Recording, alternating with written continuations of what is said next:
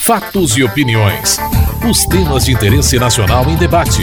A polêmica, a reação e as propostas dos deputados. Apresentação: Antônio Carlos Silva. A primeira polêmica da semana girou em torno da medida provisória que permite a estados e municípios parcelarem dívidas do PASEP com o governo federal.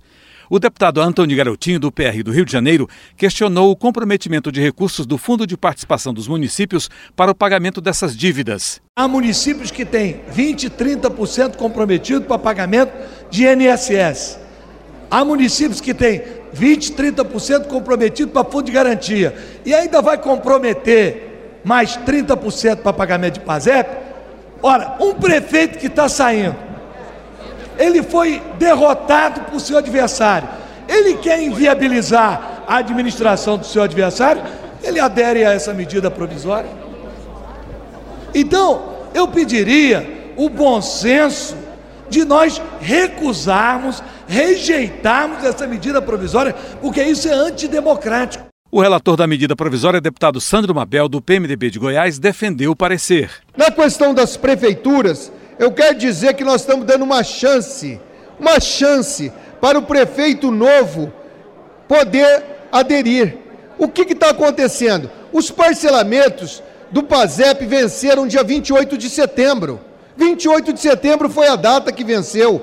Hoje, um prefeito que assume, se o outro não parcelou, ele não vai ter chance de parcelar. Ele vai ficar na inadimplência, deputado Alceu. Ele não vai ter essa chance. Agora, se ele parcelou, se ele não parcelou, o prefeito vai averiguar que aquela dívida cabe dentro do FPM dele, que é vantagem ele, ele parcelar, o prefeito vem e faz o parcelamento. Quem não tiver condições, não faz. Governistas também divergiram do texto do relator. Sem entendimento, parlamentares pediram tempo. O deputado Silvio Costa, do PTB de Pernambuco, queria adiar a votação da medida provisória para o ano que vem. Imagine um município hoje que tem um milhão mês de FPM. Um milhão. Ele já está no prejuízo porque o FPM está diminuindo. Hoje ele pode negociar, que a maioria das prefeituras está devendo, 30% com o INSS. Imagine se hoje a gente aprova aqui uma medida provisória dizendo que o atual prefeito pode negociar mais 30%. O adversário, por maldade, vai fazer isso? Vai. Então, o deputado Padernei ponderou de forma competente. Vamos deixar isso, arranjar um jeito para o próximo ano, para ouvir os novos prefeitos. Sandro Mabel, do PMDB de Goiás, procurou tirar as dúvidas dos parlamentares. Você vai pegar uma prefeitura com todo o débito é, lá do PASEP e você está inadimplente com o governo federal e você não tem chance de reparcelar isso. O que, que acontece nessa hora? O que, que acontece nessa hora, deputado Silvio? O que acontece é exatamente o seguinte: nós estamos dando a oportunidade do prefeito que vai assumir, até dia 31 de janeiro, se ele achar que é viável para o município dele, tirar o município da inadimplência, se ele achar que o recurso que ele tem dá para pagar o parcelamento, se ele achar, ele vai fazer o parcelamento. Se ele não achar, o antecessor já não fez. O antecessor não vai fazer porque ganhou ou perdeu a eleição. É o contrário, ele não vai assumir a responsabilidade, até porque, deputado Silvio, o deputado Silvio, só para o senhor entender, não consolida o parcelamento antes da entrada do próximo prefeito. Cláudio Pucci, do PT do Pará, falou da insegurança para votar a proposta. Eu defendo que, pelo princípio da prudência, pelo princípio da democracia, para que os líderes partidários tenham conhecimento do conteúdo das emendas e do corpo principal dessa medida provisória, eu venho aqui defender o requerimento de retirada de pauta Pauderney Avelino, do Democratas do Amazonas, atacou outro ponto da medida provisória. Nós entendemos que a multa de 60% e mais 25% de juros, e calculado com refis e mais 1% de juro ao mês, isto é um absurdo.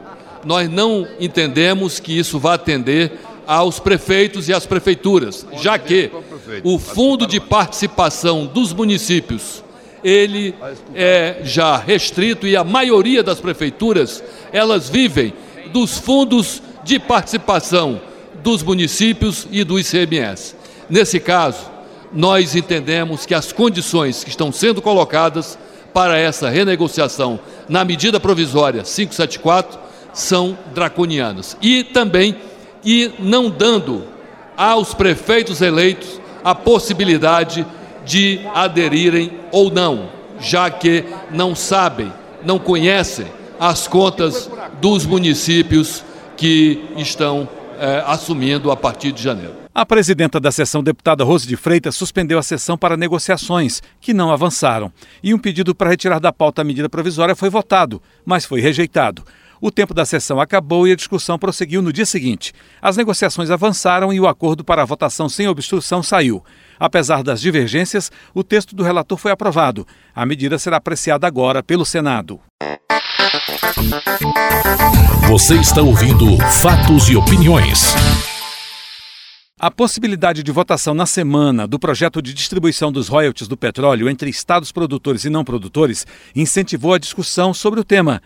O presidente da Câmara, deputado Marco Maia, anuncia a disposição de votar o projeto dos royalties. A intenção desta presidência é votar o tema dos royalties.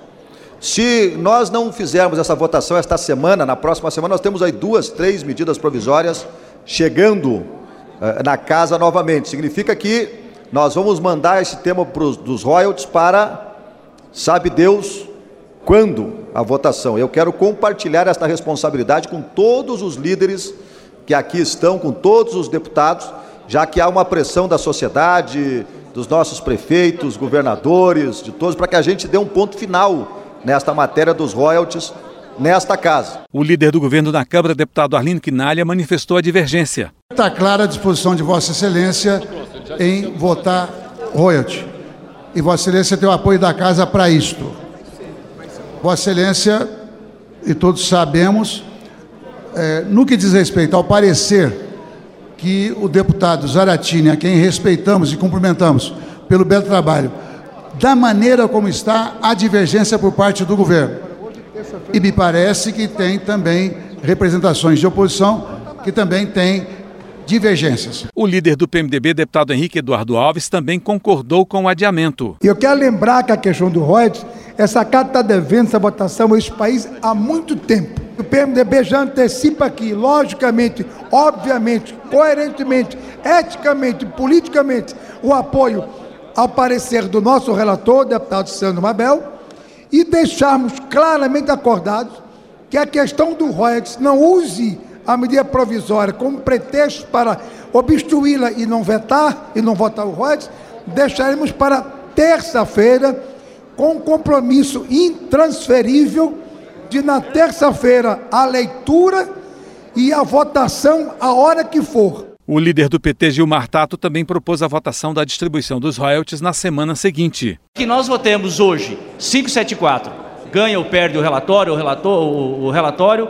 e que logo em seguida Vossa Excelência, como tem dito, coloca logo em seguida os royalties. Aí nós não podemos concordar, porque nós gostaríamos de discutir o royalties, o royalties apenas na terça-feira. Então, se Vossa Excelência assumir esse compromisso de colocar os royalties só na terça-feira, nós, é, pelo menos a bancada do PT, vota a 574 no dia de hoje. Líderes concordaram com o início da discussão e votação do projeto dos royalties na próxima terça-feira, dia 6. Mas parlamentares de estados produtores marcaram posição. Houve até cobrança de posição da presidenta Dilma Rousseff. Você está ouvindo Fatos e Opiniões. Otávio Leite, do PSDB do Rio de Janeiro, defendeu a distribuição entre os estados para futuros contratos. Não faz o menor sentido se estabelecer um modo de divisão mais justo, melhor, o ideal, ao fazê-lo aplicando-se ao momento atual, ao que já está licitado, ao que tem contrato.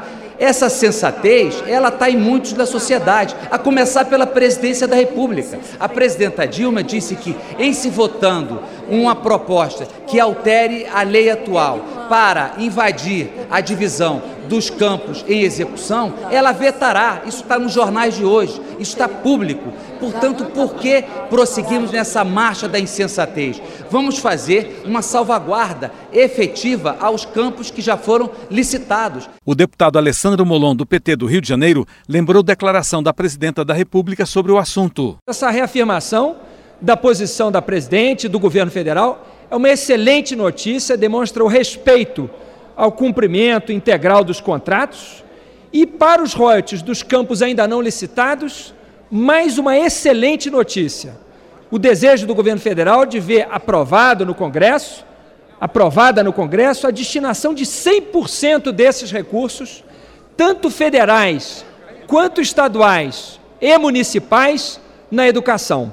Essa é uma decisão de extrema sabedoria, senhora presidente, porque ela vai garantir que o Brasil possa dar um passo na direção de uma sociedade cada vez mais bem informada, uma sociedade do conhecimento preparada para descobrir novas fontes renováveis de energia, capaz de se preparar para o pós-petróleo, já que essa é uma riqueza finita. O deputado José Ayrton do PT do Ceará defendeu a distribuição dos royalties entre todos os estados. A Constituição é clara.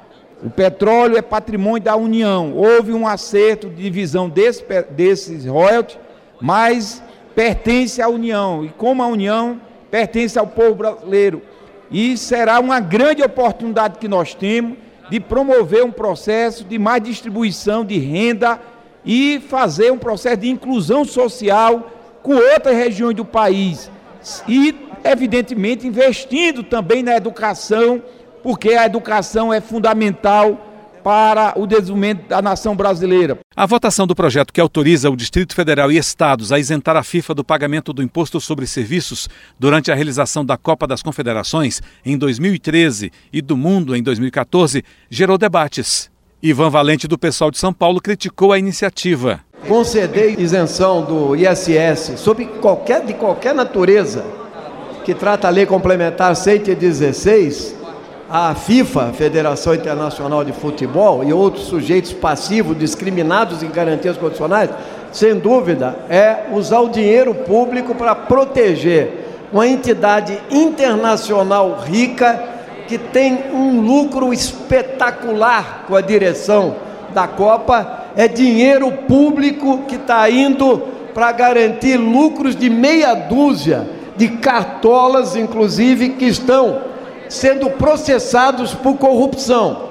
A posição do pessoal é muito nítida, não há porquê criar um protetorado da FIFA aqui dentro do nosso país, fazer isenção de impostos desse tipo que já há concessões demais. A posição do pessoal é não. O líder do governo, Alindo Quinalha, defendeu a proposta. O compromisso deste projeto de lei não diz respeito aos cartolas da FIFA diz respeito à realização da Copa do Mundo em nosso país, que do ponto de vista de arrecadação, o fato de acontecer em nosso país vai aumentar e muito a arrecadação.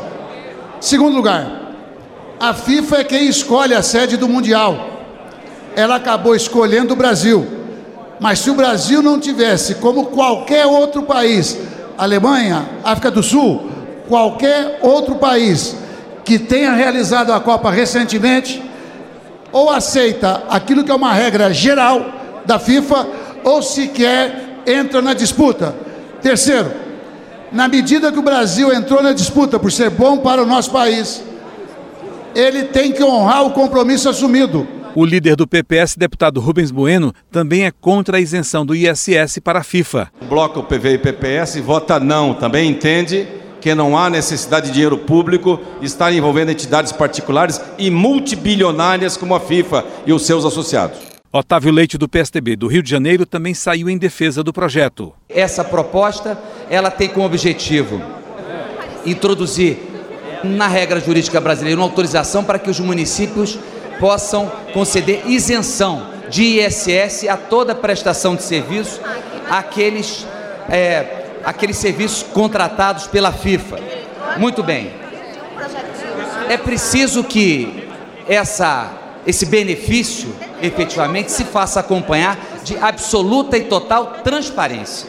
Então nós apresentamos uma emenda com o objetivo de que cada uma das transações que se efetive em relação da aplicação dessa lei que vamos votar seja informada na rede mundial de computadores aberta para livre consulta, especificando todas as informações sobre o tipo de serviço que foi contratado, o valor do serviço e a renúncia fiscal correspondente. e também, evidentemente, quais foram os beneficiários dessas isenções. É, no mínimo, uma exigência que se faz em tempos em que a, a transparência é indispensável para a vida pública, para a vida moderna, para que a sociedade tenha acesso ao que acontece com o dinheiro público. Você acabou de ouvir Fatos e Opiniões, uma produção da TV Câmara. Edição e texto Antônio Carlos Silva e Eliane Breitenbach. Apresentação Antônio Carlos Silva.